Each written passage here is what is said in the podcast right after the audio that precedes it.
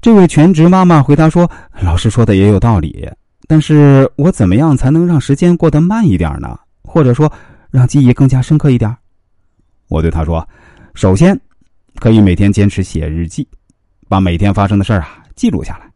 另外啊，可以把生活中比较重要的事儿呢，用图片或者视频的方式记录下来，尽量在图片和视频的标题一栏中啊配上文字，这样才能提醒自己。”这个时刻具体发生了什么？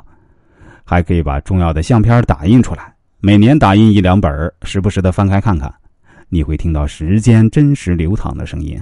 当然，还可以坚持多认识不同的朋友，多去不同的地方旅游，培养自己不同的兴趣爱好，还可以多跟自己的孩子聊聊他们的朋友，甚至可以跟他们的朋友成为朋友，多跟年轻人交流，会发现自己在变得年轻。这位全职妈妈听了我的建议后啊，坚持写日记、拍相片，并且打印出来，尽量去认识不同的朋友，甚至啊邀请自己孩子的同学来家里玩。一年后，她对我说：“哎，这些方法真的很有效果啊！”在过去的一年中，她的三个孩子都考上了理想的学校，她自己也对这一年的印象特别深刻，感觉这一年啊比以前的三四年加在一起都要过得更慢了。曾经还有一位当时正在读高三的男孩。也来找我做人生规划，他说自己呢是从压岁钱里省出钱，但他还是选择相信我，因为他现在确实也遇到了困惑。他是一个理科生，学习成绩不是很理想，顶多能够考个二本，但据别人说啊，那就算考上二本，将来在社会上仍然还是会非常艰难的。现在高考只剩三个多月了，他不知道自己还能否尽最大的努力拼一把。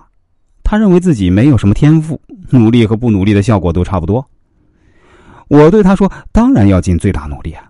考上二本仍然可以改变自己的人生，而且好的二本和差的二本之间的差别也还是很大的。”他问我说：“老师啊，那您认为我应该如何规划自己的未来呢？”我对他说：“努力读个二本，选个好点的专业，将来去个二线城市，找个性格跟自己合得来的老婆。”夫妻俩争取月薪两万，买套大一些的两居室，生两个小孩。他发了一个呲牙的表情，说：“老师啊，那怎么都是二呢？我真的就那么二吗？”我说：“其实啊，人和人之间的天赋啊，确实是有差别的。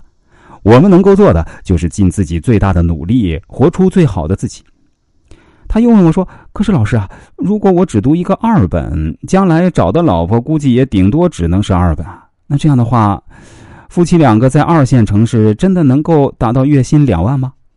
我对他说：“选好了专业是可以实现的。”在这里，我又不得不感慨一句啊，时间确实过得很快，一眨眼的六年过去了。